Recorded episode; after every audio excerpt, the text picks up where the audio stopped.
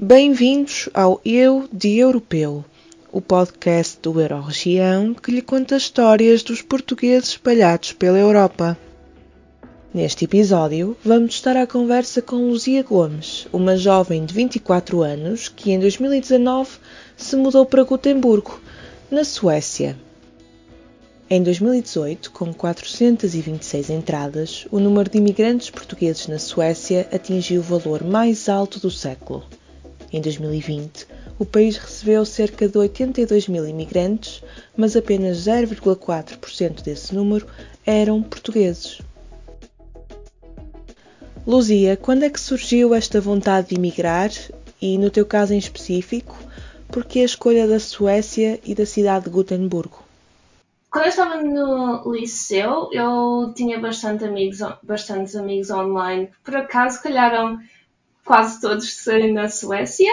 Não sabia porquê, mas talvez por causa de estar envolvida na, em moda alternativa e cosplay, calhou de a maior parte serem suecos, apesar de nem sequer estarem ligados uns com os outros.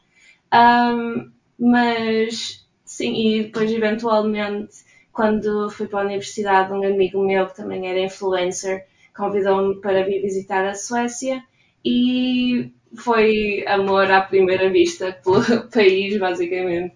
Vim. Um, a primeira viagem que fiz foi em janeiro e janeiro na Suécia não é propriamente a melhor altura do ano para se visitar, mas mesmo assim apaixonei-me pelo país e foi a primeira vez que vi nevar, foi. Uh, adorei as florestas e as pessoas e a maneira de ser basicamente sueca e por isso acabei o meu curso em Portugal e passado, quando acabei o meu curso, passado dois anos, vim viver para a Suécia. Quais foram as principais diferenças que encontraste a nível profissional e cultural entre os dois países, entre Portugal e a Suécia? Eu uh, estudei design e marketing de moda. Uh, foi bastante divertido, mas uh, definitivamente é uma área complicada de se encontrar trabalho. Uh, infelizmente, quando vim viver para a Suécia, passado uns, anos, passado uns meses só, começou a pandemia, por isso não tive tanta oportunidade de aprender sueco e ter aulas como agora tenho, que a pandemia está a acalmar um bocado. Um, por isso, agora o que eu estou a fazer é trabalho num restaurante, que é ótimo, porque assim tenho a oportunidade de treinar sueco com clientes.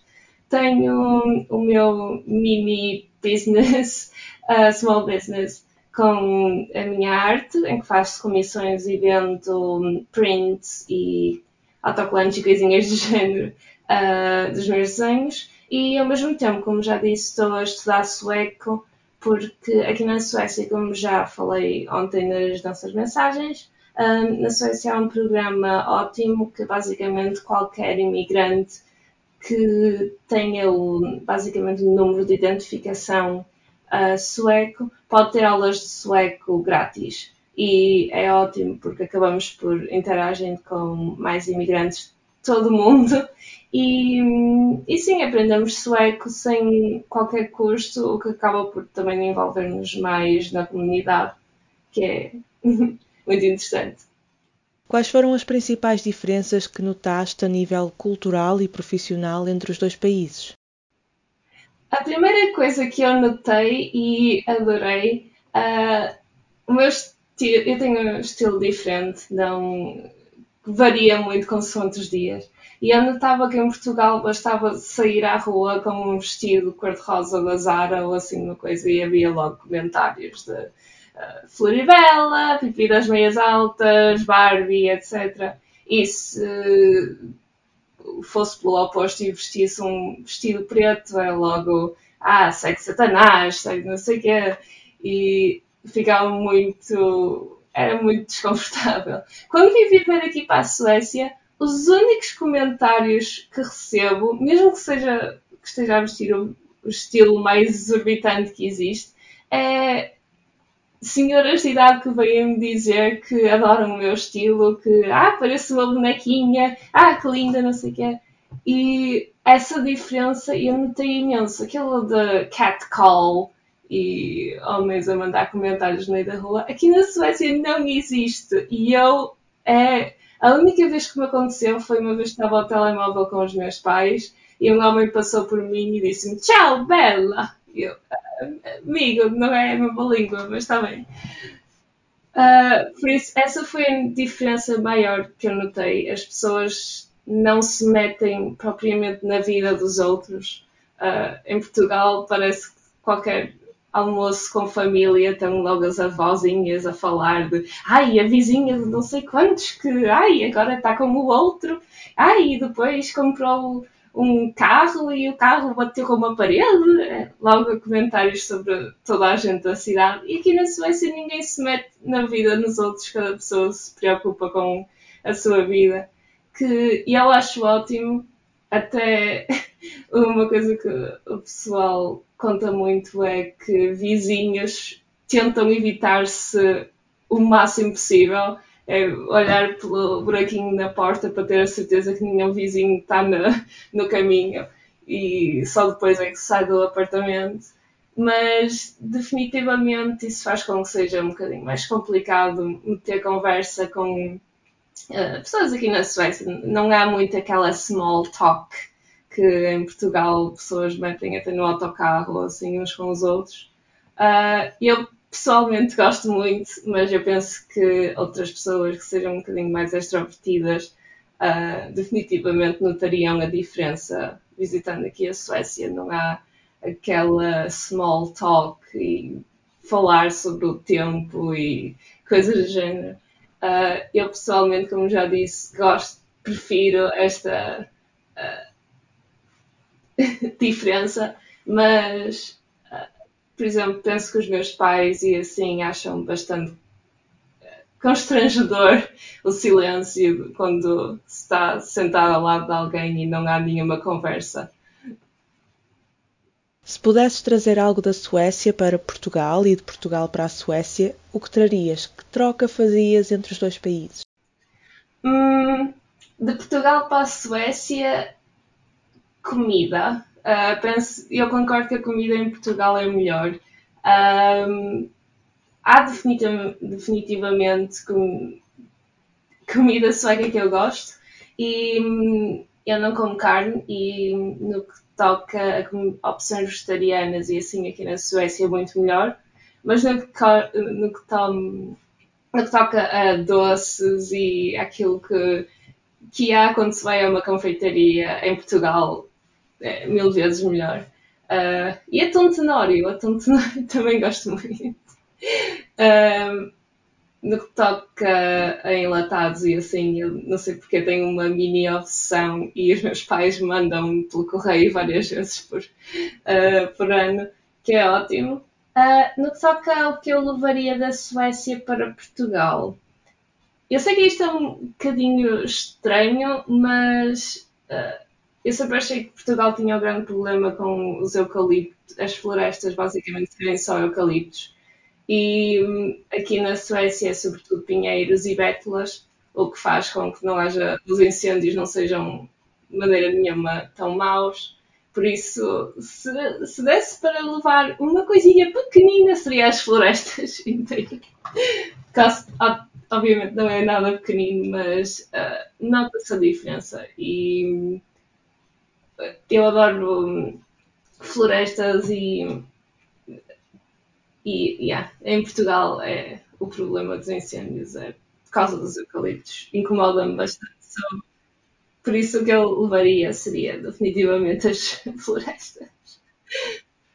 Como é que está a ser a tua experiência aí enquanto imigrante? Existe algum apoio por parte do governo sueco para os imigrantes que chegam ao país? Definitivamente existem, uh, mesmo nas aulas de sueco, nota-se que há um incentivo para os professores ensinarem as tradições suecas e, uh, por exemplo, como é que é o Natal aqui na Suécia, houve um, como é que é a Páscoa, esses, essas coisas todas. Não é só ensinar a língua, também é bastante ensinar a cultura. Um, o que eu acho ótimo. Eu tenho a sorte do meu namorado ser sueco, por isso eu interajo com as tradições diariamente. uh, e com a família dele, por exemplo, no Natal e Páscoa e assim, mas outras pessoas que vieram viver para cá com a família inteira, claramente, não ficando na sua bolha, acabam por não interagir tanto com as tradições, por isso nas aulas é ótimo aprendermos. Um, definitivamente eu tive alguns problemas no, quando vim morar para cá inicialmente. Uh, por exemplo, eu tinha problemas de saúde e estava a ser bastante complicado receber cuidados médicos. Assim que recebi, um, assim comecei a trabalhar no restaurante e recebi o tal número de identificação uh, aqui na Suécia, tudo se tornou mil vezes mais fácil. Uh, basta, qualquer exame é só ir ao hospital e paga-se nem 10 euros e qualquer tudo é feito. Um, o que é ótimo e os médicos são fantásticos. Um, mas no início tive definitivamente bastante, bastante dificuldade a lidar com cuidados médicos e assim, sendo imigrante. E lá está, como bateu certo com o início da pandemia, não podia propriamente estar a voar para Portugal sempre que fosse necessário qualquer uh, coisinha mínima. Uh, mas tirando isso, no que toca à interação com outras pessoas, toda a gente que interage até agora uh, nunca senti propriamente discriminação por ser imigrante. Uh, aliás, acho que a maior parte das pessoas têm bastante curiosidade. Uh, claro que assim que ouvem que sou de Portugal, ah, Portugal! Cristiano Ronaldo, é? Sim, é o meu vizinho, é? há sempre essa. E bastante curiosidade. penso que Portugal é bastante conhecido por ser o destino de férias para o verão por isso há sempre uma curiosidade de perguntar onde é que são os melhores sítios para ir, esse género de coisas. Uh, nunca senti propriamente discriminação propriamente dita, uh, mas houve definitivamente algumas dificuldades no que toca à burocracia e coisas do género.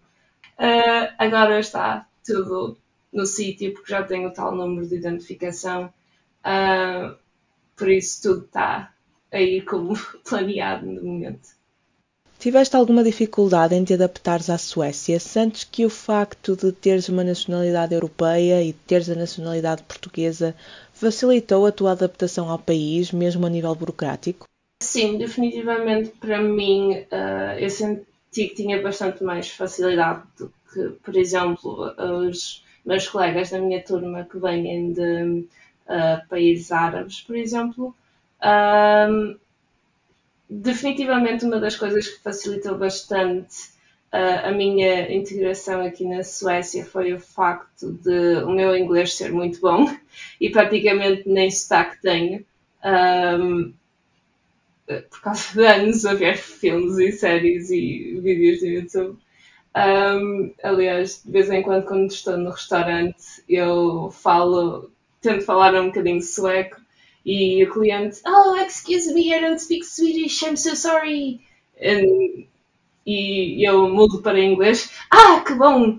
Os suecos aqui falam tão bem inglês e etc. Tipo, ah, amigo, eu não falo, eu não sou sueca, mas obrigada pela, pelo elogio no meu inglês.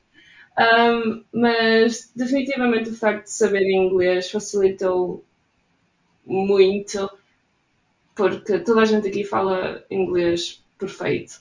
Por isso eu não tive tanta dificuldade no que toca a fazer-me entender, basicamente.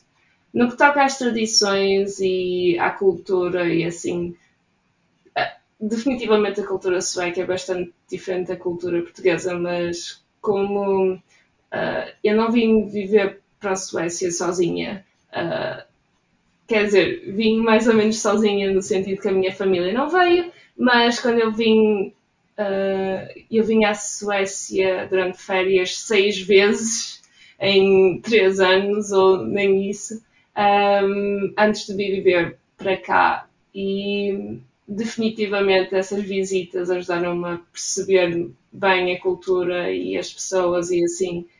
Uh, claramente que há muita gente que quando vai viver para outro país, por exemplo, neste caso a Suécia, é, a primeira viagem que vêm para cá é assim, é a viagem que vêm para aqui viver. Uh, definitivamente nesses casos seria muito mais complicado. Uh, no meu caso eu tive sorte, uh, tive a oportunidade de viajar várias vezes e aprender e molhar o pé primeiro antes de, de mergulhar. Um, e no que toca a burocracias e assim, uh, definitivamente, eu, uh, por exemplo, dos tais cuidados médicos que falei, uh, o facto de ter o cartão europeu de saúde facilitou bastante alguns exames que tive de fazer. Um, e claro que ajudou com o custo no fim. Um, mas mais no geral, sim, o facto de ser de um país da União, da União Europeia facilita bastante. Uh, não há tanta barreira entre uh, a maneira de, de agir e assim. Foste um pouco antes da pandemia. O Covid afetou em algum momento a tua adaptação e a tua fixação no país?